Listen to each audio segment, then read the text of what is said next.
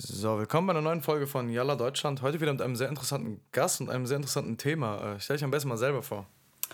Äh, hallo, ich bin Diana Doko. Ähm, ich habe den Verein Freunde fürs Leben e.V. gegründet vor 20 Jahren. Ich bin Hochschuldozentin und PR-Beraterin. Okay, vielleicht so für manche ist es, äh, könnte es ein Begriff sein, äh, Freunde fürs Leben. Äh, ich meine, äh, mittlerweile hat vor allem die Insta-Page eine große Reichweite, aber vielleicht für die, die es nicht kennen, am besten mal eine Erläuterung, Erläuterung was ihr macht. Genau, also ähm, wir klären über die Themen Depression und Suizid auf. Vor allen Dingen wollen wir Jugendliche und junge Erwachsene erreichen. Und ähm, genau, und wir machen das auf verschiedenen Ebenen. Also vor 20 Jahren ähm, haben wir sozusagen die Website ins Leben gerufen, ähm, über die man sich äh, zu dem Thema informieren kann. Und dann im Laufe der Jahre sind verschiedene Social-Media-Kanäle dazugekommen. Also wir haben einen YouTube-Channel, der heißt Freunde fürs Leben TV, einen Instagram-Kanal, einen Facebook-Kanal und mittlerweile auch zwei Podcasts. Einmal Kopfsalat und einmal Bar Talk mit Markus Kafka. Cool. Wie, wie ähm, hast du dich dazu entschieden, so einen Verein zu gründen? Also ähm, zum einen habe ich äh, in meiner Familie einen Suizid erlebt, aber das war nicht der Ausschlag der Vereinsgründung, sondern ähm, ich habe dann nach dem Suizid, den ich erlebt habe, mich erstmal ein, zwei Jahre zurückgezogen und dann habe ich mitbekommen, dass ein Kollege, damals war er noch ein Kollege, jetzt ist er ein Freund, Gerald Schöms, mit dem ich ähm, den Verein gegründet habe, auch einen Suizid erlebt hat. Und dann habe ich ihn angerufen und habe gesagt, es tut mir leid und ähm, wenn er reden möchte, dann lass uns doch mal treffen. Und dann haben wir uns tatsächlich getroffen und ausgetauscht, was seine Erfahrung war, was meine Erfahrung war. Und ich habe ihm damals zum Beispiel erzählt, dass ich in der Berliner U-Bahn ein Plakat gesehen habe mit so einem esoterischen roten Kreis und darunter stand, äh, wenn du suizidgefährdet bist, dann melde dich bei uns. Und das ging an Jugendliche. Und damals dachte ich, welcher Jugendliche reagiert auf so einen ESO-Kreis? Das ist eine MTV-Generation, die gucken Videos, die, die muss man irgendwie ganz anders ansprechen. Und da ich ja nun aus der Kommunikationsbranche komme und er auch, Gerald Schems auch, haben wir gesagt, ey, das kann man besser. Jugendliche muss man halt jugendaffin ansprechen. Man muss die viel zielgerichteter ansprechen. Die müssen das verstehen. Viele verstehen ja auch das Wort Suizid nicht. Und ähm, ja, so ist die Idee zu einem zu dem Verein entstanden, dass wir wirklich jugendaffin aufklären wollen und so niedrigschwellig wie möglich, um den Leuten die Angst vor dem Thema zu nehmen. Okay. Ähm, vielleicht so, du bist ja Kommunikationsexperten. Äh, vielleicht eine Frage äh, von mir wäre, äh, ist, ist diese ganze Thematik immer noch äh, ein, also würdest du sagen, dass es ein Tabuthema ist in Deutschland? Weil, ähm, wenn ich jetzt aus meinen, was ich äh, so beobachten kann, ist es für mich so, dass Leute ungern über die Thematik reden. Ja, so wie du das beobachtest, so beobachten wir das auch. Ähm, also die einen haben das Gefühl, ja, das ist doch schon viel mehr in den Medien. Ja, stimmt, es ist mehr in den Medien als vor 20 Jahren, aber trotzdem ist es noch ein Tabuthema, weil es vielen Leuten sehr schwer fällt, darüber zu sprechen. Also zum einen die, die selber betroffen sind. Kaum jemand gibt zu, dass er Depressionen hat. Und ich finde es auch überhaupt nicht schlimm, wenn man das hat, weil also das kann ja jeden treffen. Und es ist für andere, die nicht betroffen sind, schwierig überhaupt zu verstehen, was ist denn das überhaupt, ja? Was hat der überhaupt? Weil das kann man ja, ja, nicht sehen. Ist da kein gebrochener Arm, dass man denkt, oh du Armer, du hast dir den Arm gebrochen, tut mir leid, tut bestimmt weh, äh, aber das, das heilt wieder. Und uns ist halt wichtig, immer zu sagen, ey, Depression ist eine Krankheit und behandelbar. Und äh, wenn du die nicht behandelst, dann bewegst du dich in einem Teufelskreis. Das ist jetzt auf gesellschaftlicher Seite. Auf politischer Seite ist das auch ein Tabuthema, weil Weißt du, so wie es Aufklärungskampagnen in der Öffentlichkeit gibt, also Plakate gegen Alkoholmissbrauch, gegen Drogenmissbrauch, ähm, zum Thema AIDS, müsste es auch Aufklärungskampagnen geben zum Thema Depression. Was ist das überhaupt? Mhm. Woran erkenne ich das? Was kann ich machen? Und das gibt es nicht, weil das Thema existiert nicht auf der Gesundheits gesundheitspolitischen Agenda. Und, ähm, und das wollen wir ändern. Also wir, wir haben zum Beispiel auch Aufklärungsmaterialien, so kleine Pocket Guides, die man bei uns kostenlos bestellen kann, wo du halt siehst, aha, ähm, das sind die Symptome einer Depression, das kann ich machen, so kann ich helfen. Wenn man diese Materialien mal bei der BZGA, also bei der Bundeszentrale für gesundheitliche Aufklärung, auslegen könnte, wäre das schon mal hilfreich. Weil es gibt Bücher dazu, aber bitte, wer liest sich ein ganzes Buch durch zu dem Thema, wenn du halt Schnellhilfe brauchst? Mhm. Ja, ich finde das ein sehr, sehr schwieriges Thema, vor allem jetzt, weil ihr euch ja sehr viel auf Jugend, jugendliche Menschen, junge Erwachsene bezieht. Ähm, und man ist ja in dem Alter irgendwie so, man möchte sich nicht gerne eingestehen, dass man, ich sage jetzt mal, man, also in meinem Kopf ist es immer noch so, muss ich ganz ehrlich sagen, sowas ist äh, gleichzusetzen irgendwie mit schwach. Ähm, so, ich hoffe, es ist jetzt nicht so als Angriff gemeint oder so, aber das ist das, was einem beigebracht wird. Also man ist halt seelisch schwach zum Beispiel oder psychisch schwach und man hat dann halt irgendwie so eine, so eine Krankheit und vor allem dann so mit dieser toxischen Männlichkeit, die man hat und man möchte sich nicht eingestehen, dass man schwach ist oder auch man möchte halt den Leuten in seinem Umfeld nicht suggerieren, dass sie, ähm, weil das ist ja quasi auch ein bisschen ein Angriff, irgendwie jetzt wäre es für mich ein Angriff an zum Beispiel meine Eltern oder so, da, weil, weil die dann irgendwie es nicht geschafft haben, mich irgendwie gut zu erziehen und so. Das ist das, was ich in meinem Kopf habe, aber weil es so gut wie gar keine Aufklärung zu dieser Thematik gibt. Also. Ja, ja, genau, das ist ja, das ist klar, das wird uns halt gesellschaftlich äh, irgendwie beigebracht, dass man schwach ist, wenn man darüber redet. Aber in erster mhm. Linie du redest ja über deine Gefühle. Ja? Also was ist denn daran schwach? Es ist eher, eher stark, über die eigenen Gefühle zu reden und sich dann auch Hilfe zu holen. Mhm. Und ähm, gerade wenn wir an, an Schulen gehen und mit, mit Jugendlichen darüber reden, dann, dann sage ich ganz oft so, ey Leute, also guck mal, das ist hier eine schlechte Laune. Und wenn diese schlechte Laune mindestens zwei Wochen geht und die und die Symptome hat, dann ist das schon eine Depression. Dann müsstet ihr euch schon Hilfe suchen.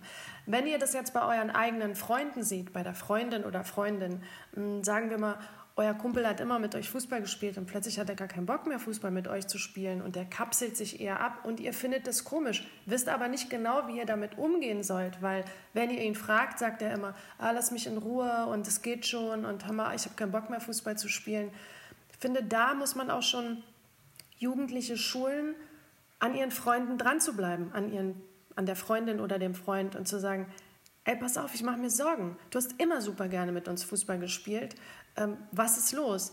Und dann wirklich dran zu bleiben, den Leuten zu sagen oder den Jugendlichen zu sagen, bleibt an euren Freunden dran und nehmt es nicht persönlich. Weil oft denken wir ja, naja, der hat eine Familie, die Eltern kümmern sich schon um den und so. Aber wie du ja selber schon sagst, der wird auch nicht oder die wird auch nicht in der Familie sagen, ey Mama, Papa, mir geht's nicht gut. Mhm. Weil man ja denkt, ich, ich habe eigentlich total nette Eltern oder was auch immer, ich will denen jetzt keinen Kummer machen.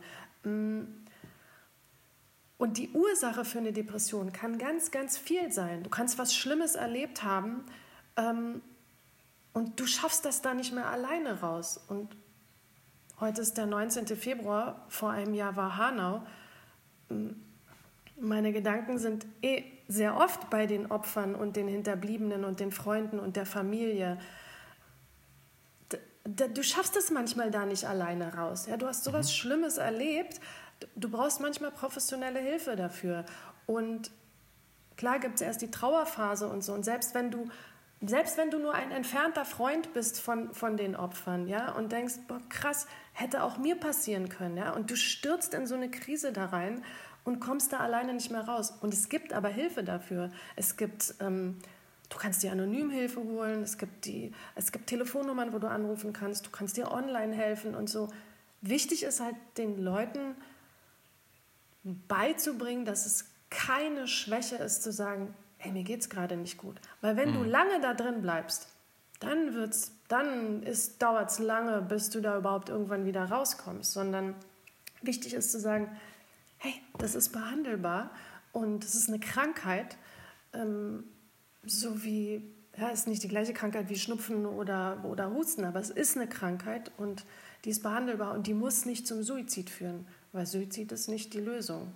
Ja. Und wie gesagt, also Du weißt, mein Sohn hat mir gestern erzählt, der Fußballer Adriano, ähm, der brasilianische Fußballer, ähm, dessen Vater ist gestorben. Und der war, der ist ja eine Legende als Fußballspieler und der war total gut. Und der hatte gestern Geburtstag und der hat auch Depressionen und hat aber lange das nicht gesagt. Und sein Teamkollege Zanetti, auch ein toller äh, argentinischer Fußballspieler, hat gestern auf Instagram gesagt, ey, ich, ich, im Nachhinein denke ich, warum haben wir ihm nicht geholfen? Warum haben wir ihm nicht gesagt, mach eine Therapie oder so? Weil er war ein grandioser Fußballspieler. Ähm, aber der war so beschäftigt dann mit sich. Die Energie, die er dafür ge gebraucht hat, um das zu verbergen, dass es ihm nicht gut geht, die hätte er in Fußball stecken können und nebenbei hätte er sich ja therapieren können oder zur Therapie gehen können. Aber er hat, ja. Ja. Jetzt hat sich die, du, äh, der Verein besteht ja jetzt seit 20 Jahren und ähm, du hast gerade schon eben äh, angesprochen, dass sich das die, die, ja, die Herangehensweise ein bisschen geändert hat. Also soziale Medien sind ja jetzt das Ding geworden. Ähm, und ihr habt jetzt auf einmal so eine riesen Bandbreite von, äh, von, von Plattformen, wo ihr eure Arbeit macht. Ähm, wie hat sich aber die, wie hat sich diese, die, ähm, ja, die Lage der, der Menschen, die zum Beispiel diese äh, Depression haben, ähm, äh, geändert in diesen 20 Jahren?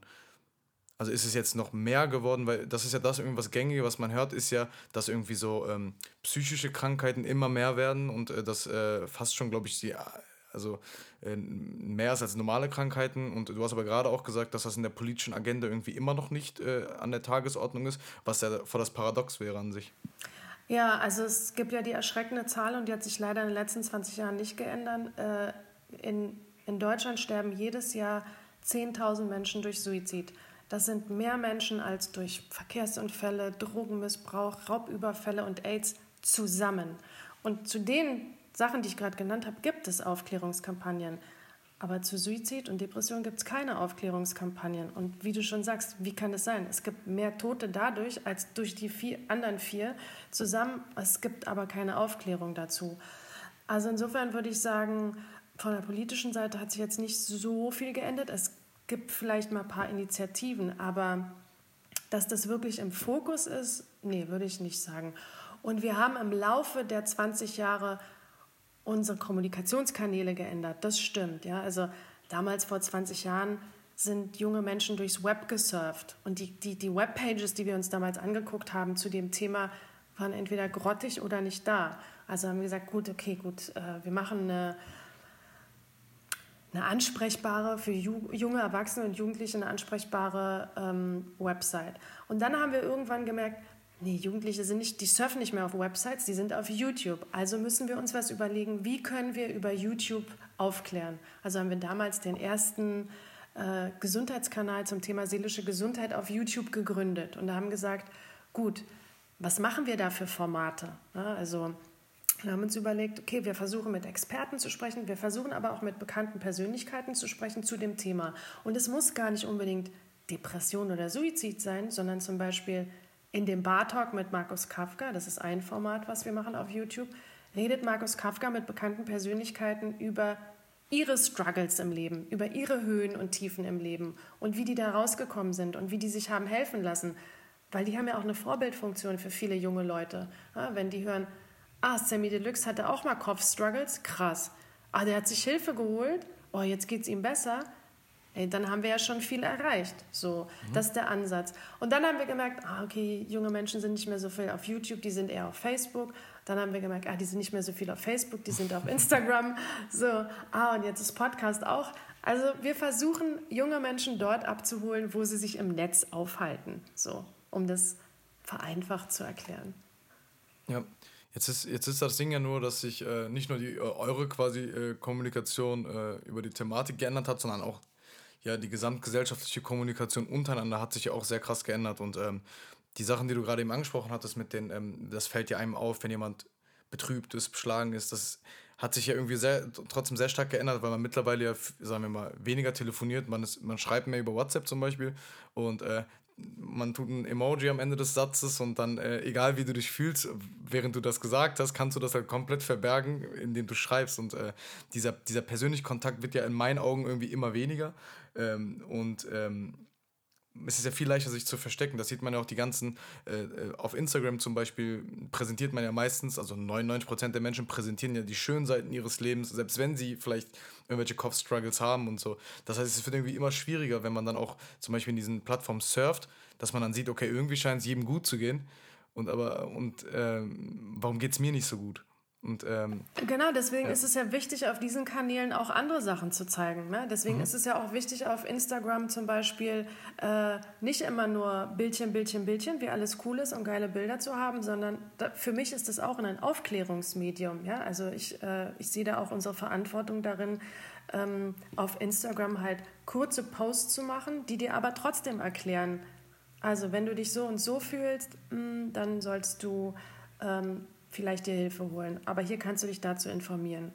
Mm, und du hast natürlich recht, dass man, ich sehe das ja auch an meinen Studenten, mm, schon allein wie die schreiben, ist es teilweise, wie die auf WhatsApp schreiben. Wo ich mhm. sage, ey Leute, ich muss ja schon in den Klausuren immer schreiben und ich, ich hoffe, Sie lachen darüber, aber ich sage, bitte antwortet in ganzen Sätzen. Ein deutscher Satz besteht aus Hauptsatz, Nebensatz, Nebensatz. Bitte nicht mehr. Macht Punkte dazwischen, damit ich überhaupt verstehe, was ihr macht. Weil die sind natürlich diese WhatsApp-Nachrichten gewöhnt, ja, ist mir klar. Und dann sage ich auch immer, ey, bitte nicht WhatsAppen. Ja, also nicht in WhatsApp-Form diese äh, Klausur schreiben.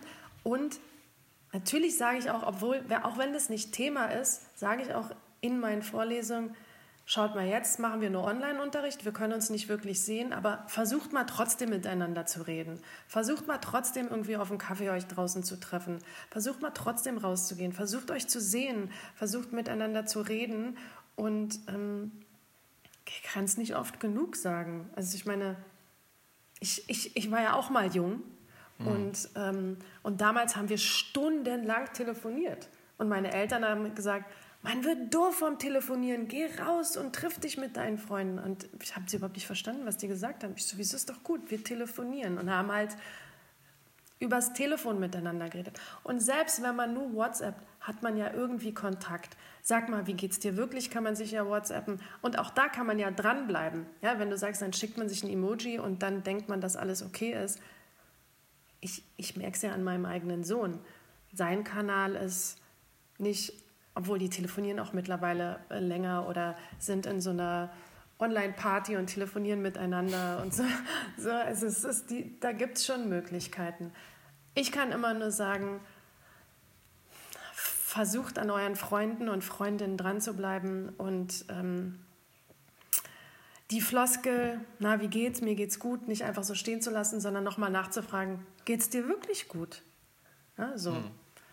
Oder selber von sich selber anfangen zu reden und zu sagen, boah, mir geht es heute gar nicht gut. Das ist ja schon, das erwartet man ja nicht. Ja, man denkt ja. ja immer, derjenige sagt, ja, mir geht's gut, ja, mir geht's auch gut.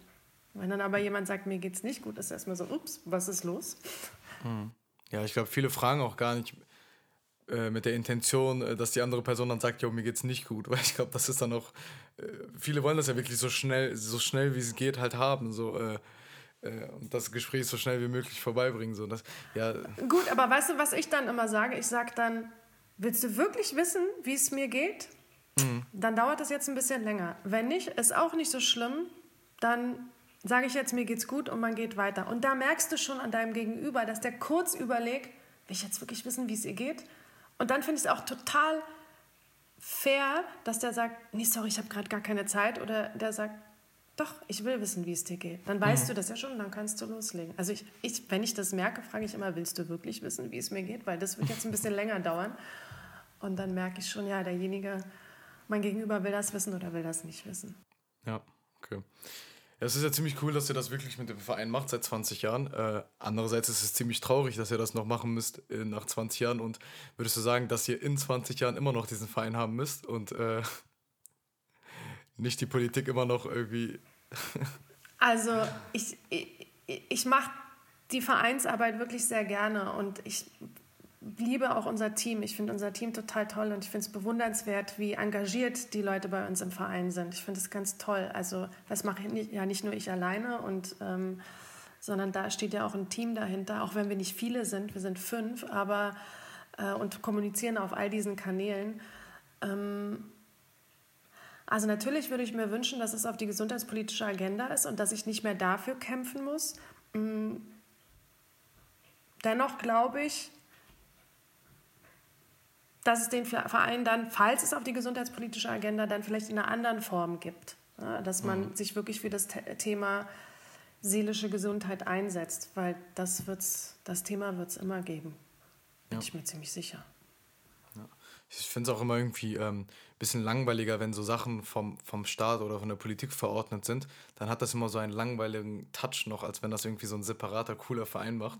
Deswegen finde ich auch die Vereinsarbeit immer irgendwie ein bisschen besser äh, und finde auch immer, es sollte so eine unabhängige Vereinsarbeit geben, wo man sich dann auch immer so äh, hinwenden kann. Jetzt vielleicht mal so ganz konkret, ähm, wie versucht ihr zu helfen mit dem Verein? Jetzt wissen wir, was ihr macht. Also ist das nur wirklich so Aufklärungsarbeit, das heißt, man kann sich Sachen durchlesen oder ist es irgendwie auch Vermittlung, kann man anrufen, äh, wie helft ihr Leuten und hast du schon irgendwie so Feedback bekommen gehabt, hast du ja bestimmt jetzt in 20 Jahren, ob ihr Menschen geholfen habt wirklich? Also genau, das muss ich immer da. Wir sind keine Beratungsstelle. Mhm. Also du kannst nicht bei uns anrufen und sagen, ey, mir geht's nicht gut, ähm, ich weiß nicht, was ich machen soll. Das sind wir nicht, sondern wir sind sozusagen eine Plattform, auf der wir aufklären. Und was uns wichtig ist, dass wir auf diesen Plattformen die verschiedenen Hilfsmöglichkeiten zeigen. Ja, also zum Beispiel, sagen wir mal, dir geht's nicht gut und ähm, du telefonierst nicht gerne. Also es gibt ja die Telefonseelsorge, äh, da kannst du anrufen. Dann gibt es aber Jugendnotmail, den kannst du schreiben. Vielleicht willst du dir lieber das, worum es dir geht, ähm, willst lieber schreiben. Oder dann gibt es Krisenchat, die, die chatten eher mit dir. Oder es gibt äh, Hilfsstellen, wo du hingehen kannst, weil du mit jemandem reden musst. Also das versammeln wir alles auf unserer Website, weil was uns aufgefallen ist, dass da gibt es ein Angebot, da gibt es ein Angebot und da gibt es ein Angebot. Das heißt, du müsstest erstmal dich durchklicken durch alle Seiten, um zu verstehen, was gibt es denn überhaupt für Möglichkeiten. Und die gibt es gesammelt auf unserer Website. Also da sagen wir, hier kannst du dir Online-Hilfe holen, hier kannst du dir Offline-Hilfe holen. Äh, die Online-Möglichkeiten gibt es, die Offline-Möglichkeiten gibt es. Dann haben wir das auch für jedes Bundesland, ja, dass du sagst, okay, in, in Bayern gibt es das, in Berlin gibt es das, in Bremen das, in Hamburg das, in NRW gibt es das. Ähm, dann haben wir natürlich einen Selbsttest auf unserer Seite. Dann haben wir die Aufklärungsmaterialien, wenn, die du bestellen kannst. Und es bestellen ziemlich viele Schulen und ähm, so Jugendhäuser und Sozialarbeiter bestellen das bei uns. Also das ist rein Aufklärungsarbeit. Und über die so sozialen Medien, also oder auch den Podcast, wollen wir Impulse geben. Also, dass Leute sagen, hey, ich bin nicht alleine, da gibt es auch andere Leute, denen geht es so wie mir, dann hole ich mir doch Hilfe. Oder du hörst, hier, also Clouseau hat zum Beispiel gesagt, ey Mann, wenn ich damals gewusst hätte, dass es euch gibt, dann hätte ich vielleicht meinem Freund helfen können, dem es nicht so gut ging. Weil jetzt habe ich ja die Information. Ich weiß ja jetzt, mhm. was ich machen muss. Ähm, voll cool, aber das hätte ich, glaube ich, schon damals als Jugendlicher gebraucht. Also auch das gibt es. Deswegen heißt es ja Freunde fürs Leben, damit auch Freunde sich umeinander kümmern. Ja, weil ja. dazu sind Freunde da. Ja. Ist ja, glaube ich, oft bei Aufklärungsarbeit und so generell bei diesen Themen so, dass, dass man, glaube ich, verstehen muss, dass es nicht nur für Betroffene ist, sondern dass auch genauso gut äh, jeder andere sich aufklären kann, um halt vorzubeugen. So. Und, äh, aber irgendwie ist das ja immer so, so eine, äh, die Mentalität ist ja da, dass wenn ich selber irgendwie jetzt nicht äh, ähm, Probleme habe, so, dann muss ich mich darüber jetzt auch nicht äh, aufklären. So. Das ist, glaube ich, immer das Problem. Genau das und oft siehst du das ja nicht. Ja? Wenn du die Symptome nicht kennst, dann kannst du das ja gar nicht an deinem Umfeld an jemandem erkennen. Und, und oft ist es ja so, dass Leute nichts machen, weil sie sich unsicher sind oder Angst haben, was Falsches zu sagen oder was Falsches zu machen, dann machen sie lieber gar nicht. Also gar nicht helfen dann. Das ist auch falsch. Also das sagen wir ja auch auf unserer Website oder auf unseren Aufklärungsmaterialien.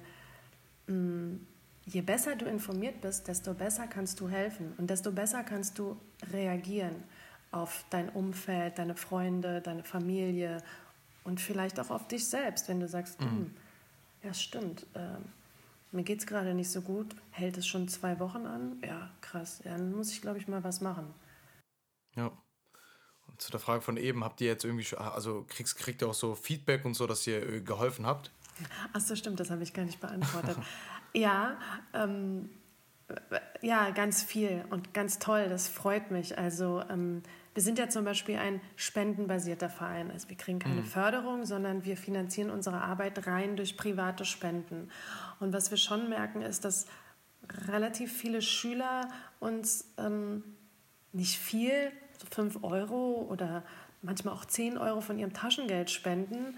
Ähm, also es gibt so viele kleine Spender und da sind auch dann, dann schreiben die Eltern uns, ja, unser Kind oder unsere Tochter oder unser Sohn findet eure Arbeit toll und ähm, es wird jetzt vom Taschengeld gespendet.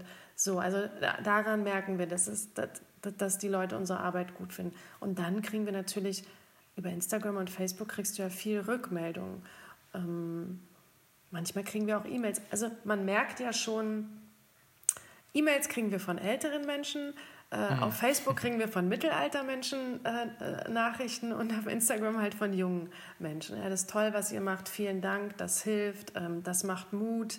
Darum geht es uns ja halt auch, den Leuten die Angst vor diesem Thema zu nehmen. Ja. Ja, es ist, ich finde auch den Ansatz immer cool, dass man das irgendwie versucht, jüngeren Menschen beizubringen, weil ähm, ich glaube, es ist halt auch sehr wichtig, dass man irgendwie wenn diese jungen Menschen dann halt älter sind, dass sie äh, das schon, also damit schon äh, groß geworden sind. Sie wissen, was vielleicht Symptome sind. Sie können da vielleicht auch viel besser bei, bei Freunden, Enkeln, Cousins, Cousinen, was weiß ich. Weil es ist ja gerade wirklich so, ähm, kriege ich sehr oft in meinem Umkreis mit, dass äh, Leute, die, deren, die zu der, ihren Eltern sagen, dass es ihnen irgendwie nicht so gut geht und ähm, dass die Eltern das auch meistens nicht akzeptieren, dass das vielleicht irgendwie eine psychische äh, ja, Belastung sein könnte. Und es wäre halt cool, wenn man irgendwann so aufgeklärt ist, dass wenn ich vielleicht irgendwann Vater bin in 15, 20 Jahren, dass ich weiß, dass es das gibt, dass ich weiß, dass es Hilfe gibt. Und ähm, ja, es ist auf jeden Fall ein wirklich sehr, sehr guter Ansatz. Und weißt du, was so toll ist? Also gerade, weißt du, auf den, in den Interviews, die wir führen oder im Podcast, wir, wir sprechen natürlich auch mit Leuten, die eine Depression hatten oder eine mhm. depressive Phase und wenn die sagen, ey, das hat mir geholfen und das hat mir geholfen und ich bin da jetzt raus oder ich kann mit der Krankheit umgehen und ich bin trotzdem gut, ja, also gerade wenn du das bei, bei Prominenten siehst, die dazu stehen und sagen, ich kann trotzdem perfekt arbeiten, aber ich kann mhm. mich auch besser um mich selber kümmern. Ich kann das einschätzen, was ich habe und ich bin organisiert. Also es gibt ja, mh, mm, du lernst ja praktisch in deiner Therapie auch, mit deiner Erkrankung umzugehen. Also ähm, mir hat das mal eine erklärt, die gesagt hat, mir hat die Therapeutin erklärt, ähm, fühl mal in dich rein, du merkst ja schon, wenn die Depression kommt. Ja? Also die hatte mehrere depressive Episoden und, ähm, und wenn du das schon merkst, organisierst du dir dein, deine Woche. Ja? Also dann, also wenn du merkst, okay, in zwei, drei Tagen habe ich das Gefühl, kriege ich wieder so ein so ein Downer. Und dann hat die sich immer ihre Woche organisiert. Dann hat gesagt, Montag habe ich mich mit dem Freund verabredet, Dienstag bin ich zu meinen Eltern essen gegangen, ähm, Mittwoch habe ich das organisiert. Also die hat es schon im Voraus und dann hat diese Episode meist immer nur so ein paar Tage gedauert und dann war es okay. Und sie meinte, früher ist sie da reingefallen, ist ins Bett gegangen und lag wochenlang im Bett und konnte nichts mhm. machen, konnte nicht zur Arbeit gehen und ist da überhaupt nicht mehr rausgekommen. Ähm, und das fand ich ganz gut. Sie meinte so, ich, ich kann damit jetzt umgehen. Ja, ja. Ich finde auch so, wie gesagt, die Zahl, die du eben äh, gerade genannt hast, das ist eine Zahl, die habe ich zum Beispiel nicht gewusst, dass 10.000 Menschen jährlich sterben. Das ist ja eine extrem hohe Zahl. Ähm, weiß man, wie viele Menschen betroffen sind? Also jetzt von äh, zum Beispiel Depressionen in Deutschland? Oh, ich bin so schlecht mit Zahlen. Das weiß man bestimmt. Das gibt es über das Statistische Bundesamt. Also hm, meine Teammitglieder würden es sofort wissen, ich weiß es nicht. Also mhm. es ist auf jeden Fall eine hohe Zahl und es gibt bestimmt auch eine hohe Dunkelziffer. Hm, also ich weiß, dass Depression zu den größten Volkskrankheiten gehört, die es gibt. Also wie du mhm. ja schon gesagt hast, das ist halt immer, unsere Gesellschaft ist immer leistungsorientierter, immer gestresster, ähm, man gibt immer weniger zu dass man, dass es einem nicht gut geht oder dass einem das zu viel ist. Und es kam ja mal der Begriff Burnout. Ja, du hast mal so für deine Arbeit gebrannt und jetzt bist du total ausgebrannt. Es wäre teilweise ein bisschen schick zu sagen, ich habe einen Burnout und nicht, ich habe hm. eine Depression. Weil wenn du sagst, ich habe eine Depression, dann, wie du schon selber sagst, denken die Leute, hm, der oder die hat versagt. Aber wenn du sagst, er hat einen Burnout, oh wow, der hat, oder die hat so viel gearbeitet, ist jetzt komplett ausgebrannt. Das finde ich auch total gefährlich, ähm, weil natürlich kann ein Burnout auch zu einer Depression führen oder ist ein Symptom einer Depression. Und das muss natürlich behandelt werden. Ähm, weißt du, was weiß ich, machst eine Gesprächstherapie, eine Verhaltenstherapie oder vielleicht musst du auch Medikamente nehmen, um aus, diesem, aus dieser Depression herauszukommen. Aber auf jeden Fall ist es eine Volkskrankheit geworden. Und die ja nicht nur in Deutschland ist, sondern weltweit. Ja. Wahrscheinlich auch mit einer, ähm, wie gesagt, mit einer sehr hohen Dunkelziffer. Ähm, weil es halt immer noch nicht so ein Thema ist, über das man gerne redet. Ähm, mm. ja. Du siehst es ja auch, weißt du, es gibt ja immer so, immer, die Leute wollen sich mehr selbst optimieren, die machen mehr Yoga, die machen das, die ernähren sich so. Also irgendwie suchen ja alle, wie es ihnen besser gehen könnte. Ja, also es ist ja, die, Da hat man ja das Gefühl, das wird immer mehr, immer mehr, immer mehr, dass die Leute irgendwie, ja, Yoga ist super, Meditation ist super und jedem hilft was anderes. Ne? Ich mache auch super gerne Yoga und ich mache auch, ich meditiere auch gerne. Ähm, wichtig ist halt, dass man auf sich selber achtet. Egal wie, egal ob das jetzt ist, boah, Sport tut mir total gut. Ich muss rennen oder hm, Teamsport, das geht ja jetzt leider nicht so, aber Teamsport tut mir total gut. Ich muss irgendwie mit, mit Freunden Fußball spielen oder Basketball spielen oder was auch immer. So, ich finde, wir müssen lernen, klingt jetzt voll esoterisch, aber wir müssen lernen, auf uns selber zu hören und uns immer wieder zu fragen, wie geht es mir eigentlich? Was kann ich heute Gutes für mich tun? Zwischendurch Pausen einlegen. Und manchmal braucht es einen Anschubs von außen. Also wenn ich jetzt zum Beispiel Online-Vorlesungen mache, muss ich ja auch immer jede Stunde von Semester zu Semester gehen. Und zwischendurch sage ich auch zu meinen Studenten, okay Leute, jetzt bitte alle einmal aufstehen, Fenster aufmachen, eine Runde im Wohnzimmer drehen oder wo auch immer ihr gerade seid, ein bisschen bewegen und dann setzen wir uns wieder hin und dann machen wir weiter mit der Vorlesung. Dass die, ja klar stöhnen die dann manchmal rum und sagen, ah, Frau Loco. Aber ja, oder ich sage, ey, steht kurz auf, macht euch einen Tee, einen Kaffee, bewegt euch ein bisschen, dann kommt zurück. So. Spürt euch mal kurz und dann kommt zurück. Und man kann ja sowas auch sagen, ohne dass es voll esoterisch klingt. Oder ja. ohne, dass die Leute denken, oh, was ist denn das jetzt? Ja, ich verstehe es. Äh, ich finde das immer nur sehr schwierig, weil ähm, ich stimme dir auf jeden Fall zu mit der, mit der Sache, dass, dass man öfter in sich hineinhören sollte.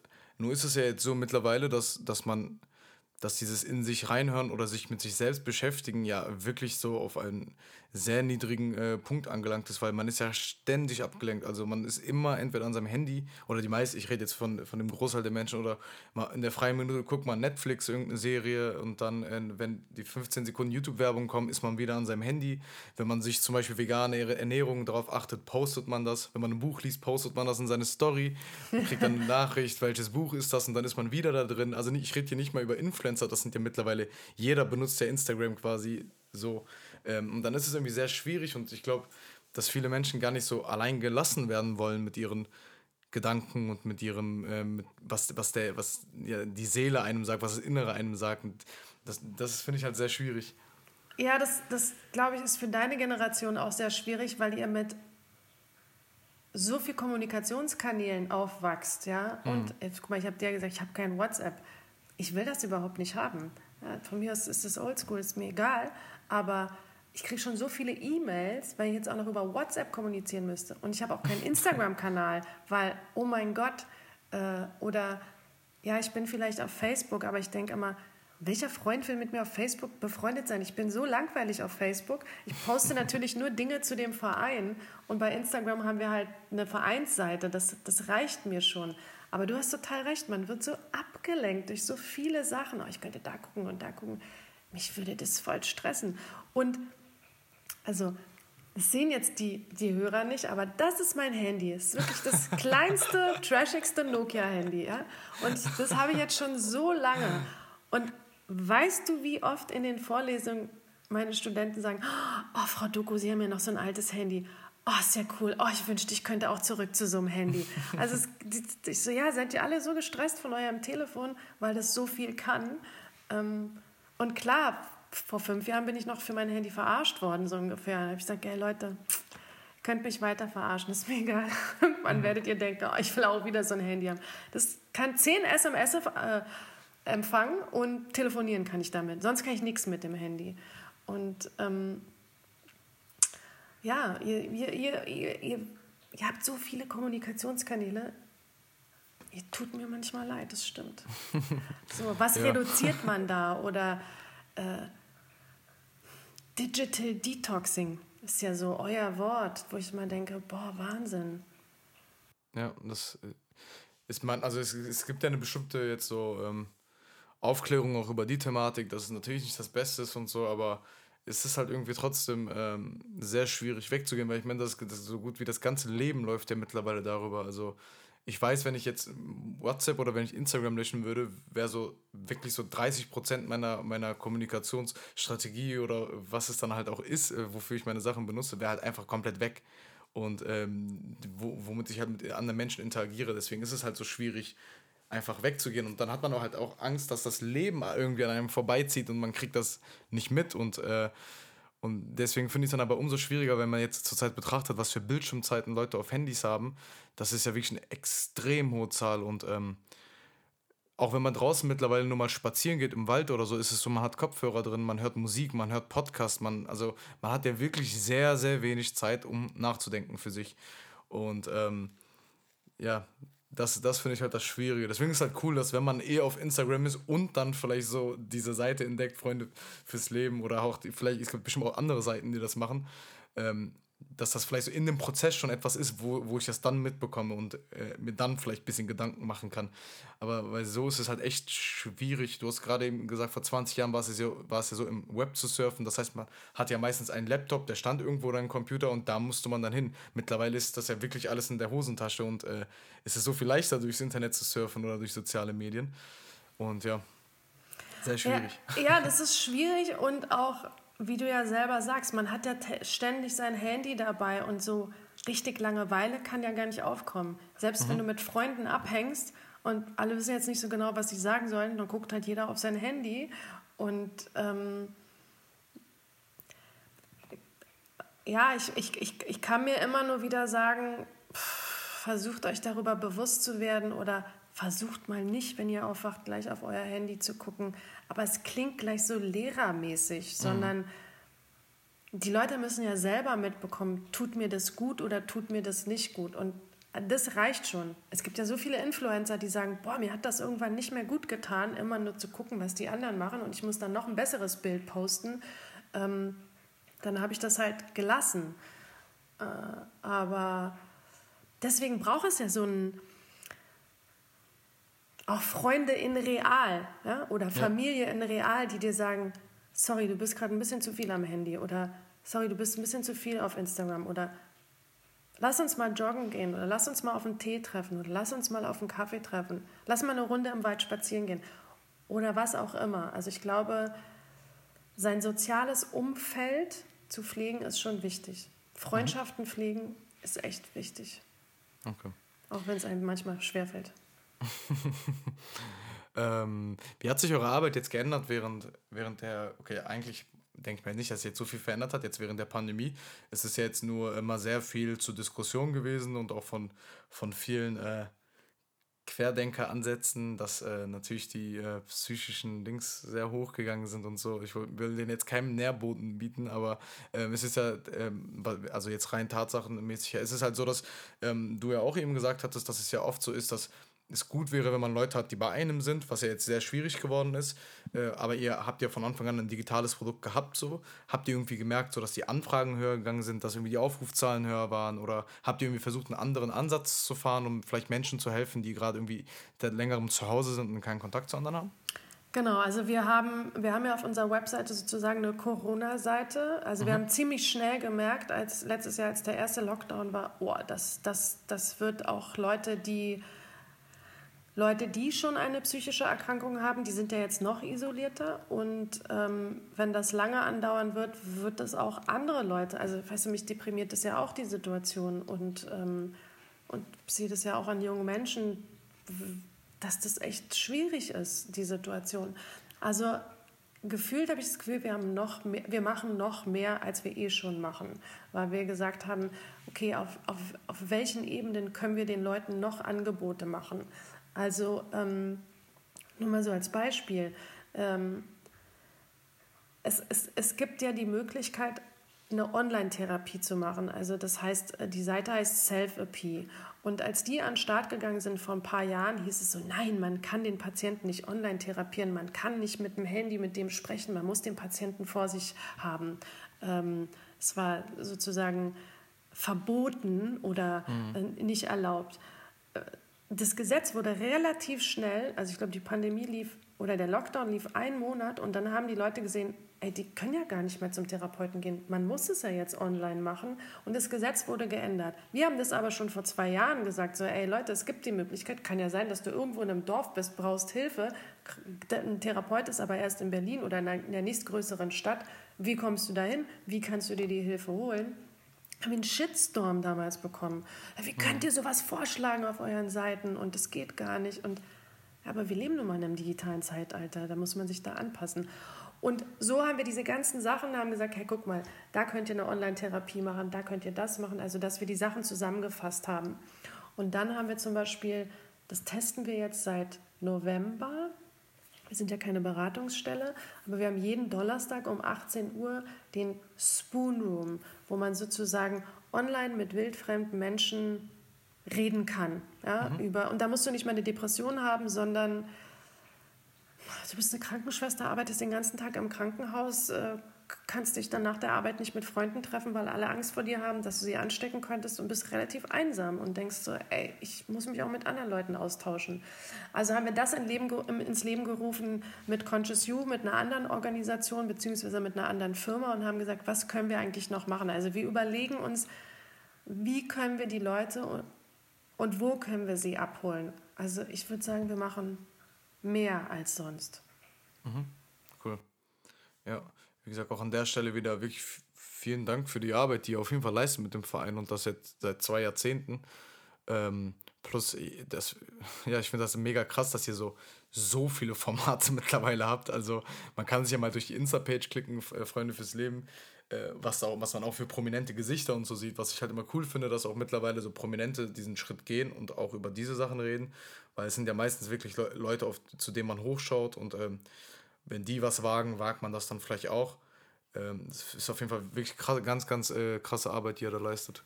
Ja, zum Beispiel zu sagen, so, ey, das ist keine Schwäche, darüber zu reden, sondern eine Stärke. Also Jetzt sage ich so viele Fußballer, weil mir so viele Fußballer einfallen. Aber äh, weißt du, Buffon, der Torwart von der italienischen Nationalmannschaft, der hatte auch Depressionen und der hat öffentlich darüber gesprochen. Und der ist deswegen kein schlechter Torwart gewesen, sondern er meinte so, Herr, warum soll ich mich verstecken? Mir ging es eine Zeit lang echt schlecht und ich musste mir Hilfe holen und das hat mir geholfen und ich will darüber reden, weil bin jetzt vielleicht nicht der beste Torwart der Welt, aber ich bin nicht schlecht und ich spiele immer noch so.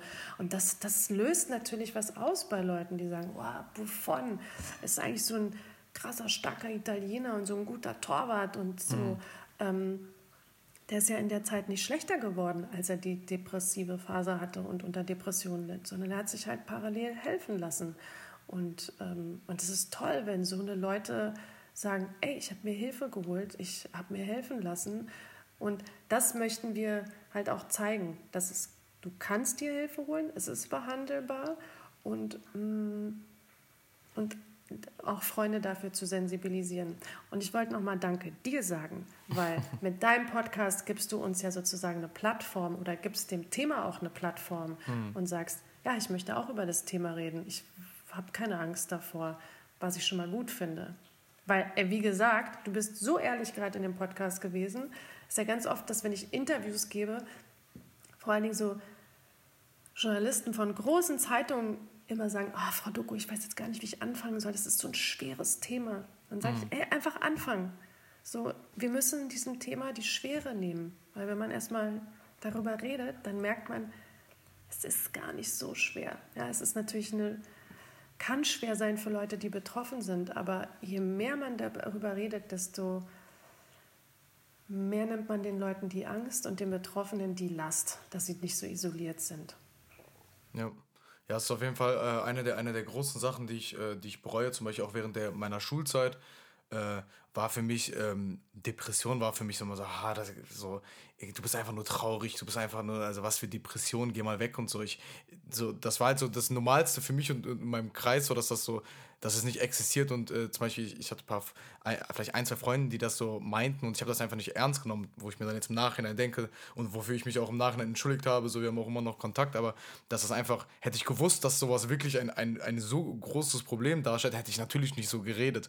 Aber für mich war es einfach eine, eine, eine Thematik, die so weit weg war, dass ich mir gedacht habe, so, okay, ich brauche mich gar nicht damit zu befassen und äh, ähm, das ist ja nicht, man, man, ich dachte mal, Depression ist etwas, das sieht man dann wirklich zu 100 Prozent, wenn das jemand hat, aber das sieht man halt eben nicht so äh, unbedingt, wenn das jemand hat. Und das ist halt eine Sache, so, wo ich mich dann natürlich auch selber dann versucht habe, so weiterzubilden und damit sowas halt nicht mehr passiert. Aber ich fände es hätte es natürlich cool gefunden, hätte ich vielleicht in der, in der achten Klasse oder so, hätten die Lehrer mit uns Workshops dazu gemacht, äh, hätten vielleicht irgendwelche älteren Menschen in meinem Umfeld mich aufgeklärt oder so.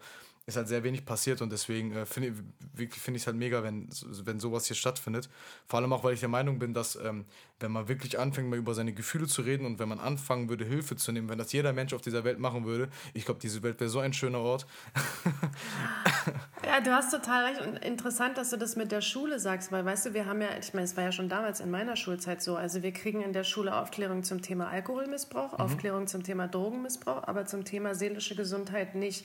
Und gerade wenn du sagst, wenn Freunde ähm, das sagen, teilweise wissen wir ja gar nicht, was bei unseren Freunden zu Hause los ist oder was die erlebt haben oder im weiteren Umfeld erlebt haben. Ja? Also, ähm, weißt du, womit ich klarkomme, es kann sein, damit kommst du gar nicht klar. Und womit mhm. ich nicht klarkomme, kann sein, dass du denkst, was, damit kommst du nicht klar, das ist ja nichts.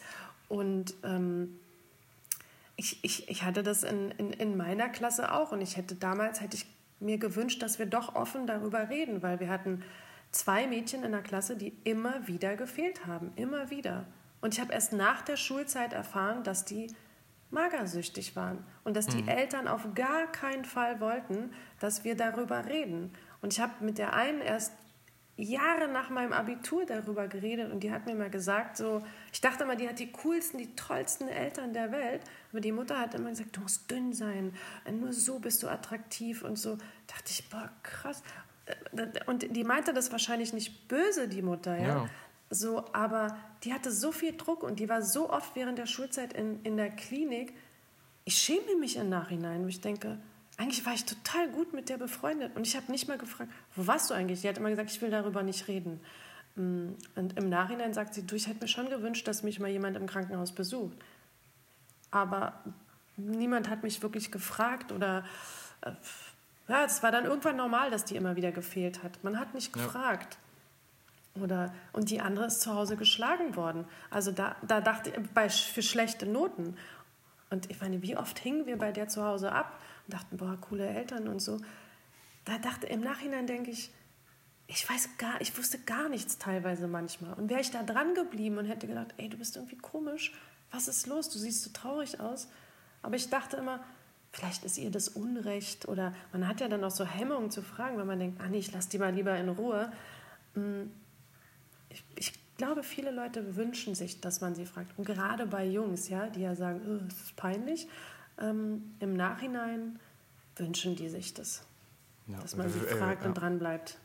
Wirklich lieber einmal zu viel fragen und vielleicht einen krummen Blick kassieren, weil das irgendwie äh, wie ich nichts war, statt dass man diese Frage nicht gestellt hat und äh, irgendwie kann ja, kann ja, wie gesagt, ähm, kann ja auch sein, dass die Person wirklich Hilfe braucht und sich dir dann öffnet oder so. Deswegen ähm, echt einfach lieber fragen. So, ich meine, was, was kann ja eh nichts schief gehen. Also ich meine, das ist ja, ähm, ich fände es schön, ja. ja.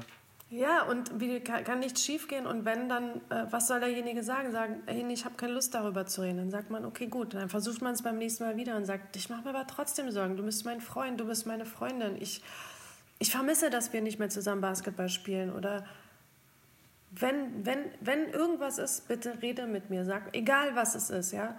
Und also wie gesagt, oder jemand in deiner Familie ist gestorben, deine Oma, dein Opa und klar, ältere Menschen sterben, kann man natürlich sagen, aber wenn du eine besonders gute Beziehung zu der Person hattest, dann pff, manchmal macht einen das down und wie gesagt, du kommst damit klar, ich komme damit nicht klar oder du kommst damit nicht klar und ich komme damit klar. Wir sind so unterschiedlich. So, deswegen darf man Leute auch nicht dafür verurteilen, über was sie traurig sind. Das mhm. ist so, das finde ich auch total wichtig. So nicht zu sagen, jemand erzählt dir was und du sagst dann, boah, reiß dich mal zusammen oder du hast doch so ein schönes Leben und echt, das ist dein Problem, krass, sondern einfach zuzuhören, das nicht zu verurteilen, nicht beurteilen, sondern zu sagen, okay, gut, ich bin hier. Was können wir machen? Kann ich dir helfen? Wollen wir irgendwo zusammen hingehen? oder wenn du wieder reden willst, ich bin da, sondern das wirklich ernst zu nehmen und nicht zu, wir sind ja wahnsinnig schnell immer mit guten Ratschlägen. Ja, mhm. okay, gut. Mach, geh doch mal eine Runde joggen oder so. Äh, gut, mir hilft es dir vielleicht nicht, sondern sagen, ey, ich bin da, ich höre dir zu und ja, wenn du weiterreden willst, reden wir weiter. Wenn ich das Gefühl habe, ich kann dir nicht weiterhelfen, dann sucht man sich Hilfe. Und genau dafür ist unsere Seite auch da, dass musst nicht selbst betroffen sein, sondern du willst einem Freund oder einer Freundin helfen, dann gehst du auf unsere Seite und guckst, was du machen könntest als Nicht-Betroffener. Wie kannst du dieser Person helfen? Und das kriegst du ganz schnell, diese Information. Musst dich nicht durch tausend Seiten klicken. Ja, ja. Finde ich, find ich äh, einen schönen Appell jetzt gegen Ende der Folge. nochmal, nochmal an die Menschen. Aber auch von mir natürlich so ist es cool, äh, wenn, der, wenn das Umfeld da auf jeden Fall immer ein, für einen da ist und man auch das Gefühl vermittelt bekommt, dass man da nicht allein ist. Aber wie gesagt, für, was ich immer halt sage, ist halt im ersten Schritt muss man halt auch wirklich für sich selber verstehen, dass vielleicht, dass man einfach unglücklich ist und deswegen muss man sich halt mit sich selbst befassen, egal wie schwierig und ekelhaft es sein kann, sich vielleicht mal sein, mit seinen eigenen Gefühlen zu konfrontieren. Das ist halt ein Schritt, den man auch gehen, äh, gehen muss. Ähm, und ähm, dann natürlich verständlich, dass die Leute nicht gehen wollen, weil ich glaube so, es gibt nichts Schlimmeres, als mit seinen eigenen Fehlern konfrontiert zu werden, von sich selber aus. Aber es ist halt, wie gesagt, wirklich ein sehr, sehr guter Schritt, um vielleicht dann irgendwann so in der, in der, in der, in der, in der inneren äh, Unruhe ein bisschen Aufklärung zu schaffen und damit das ein bisschen ruhiger wird. Mhm. Auf jeden Fall. Stimmt. Ja. Wie gesagt, danke äh, für deine Zeit, äh, danke, dass es geklappt hat und äh, danke für deine ganze Arbeit, die du machst seit 20 Jahren und äh, auch natürlich Grüße an das ganze Team, was dahinter steckt. Äh, ich glaube nicht, dass das eine äh, One-Woman-Show ist. nee, nee, ist nicht eine One-Woman-Show. Wie gesagt, wir sind fünf Leute und, mhm. und ich, ich, ich liebe mein Team. Ich, ich, mhm. ich liebe das, wie die sind. Ich finde das echt bewundernswert. Ja. Ist ja auch kein easy Thema. Ja. Dann wünsche ich dir noch einen schönen Tag. Ciao, ciao. Danke, dir auch. Tschüss.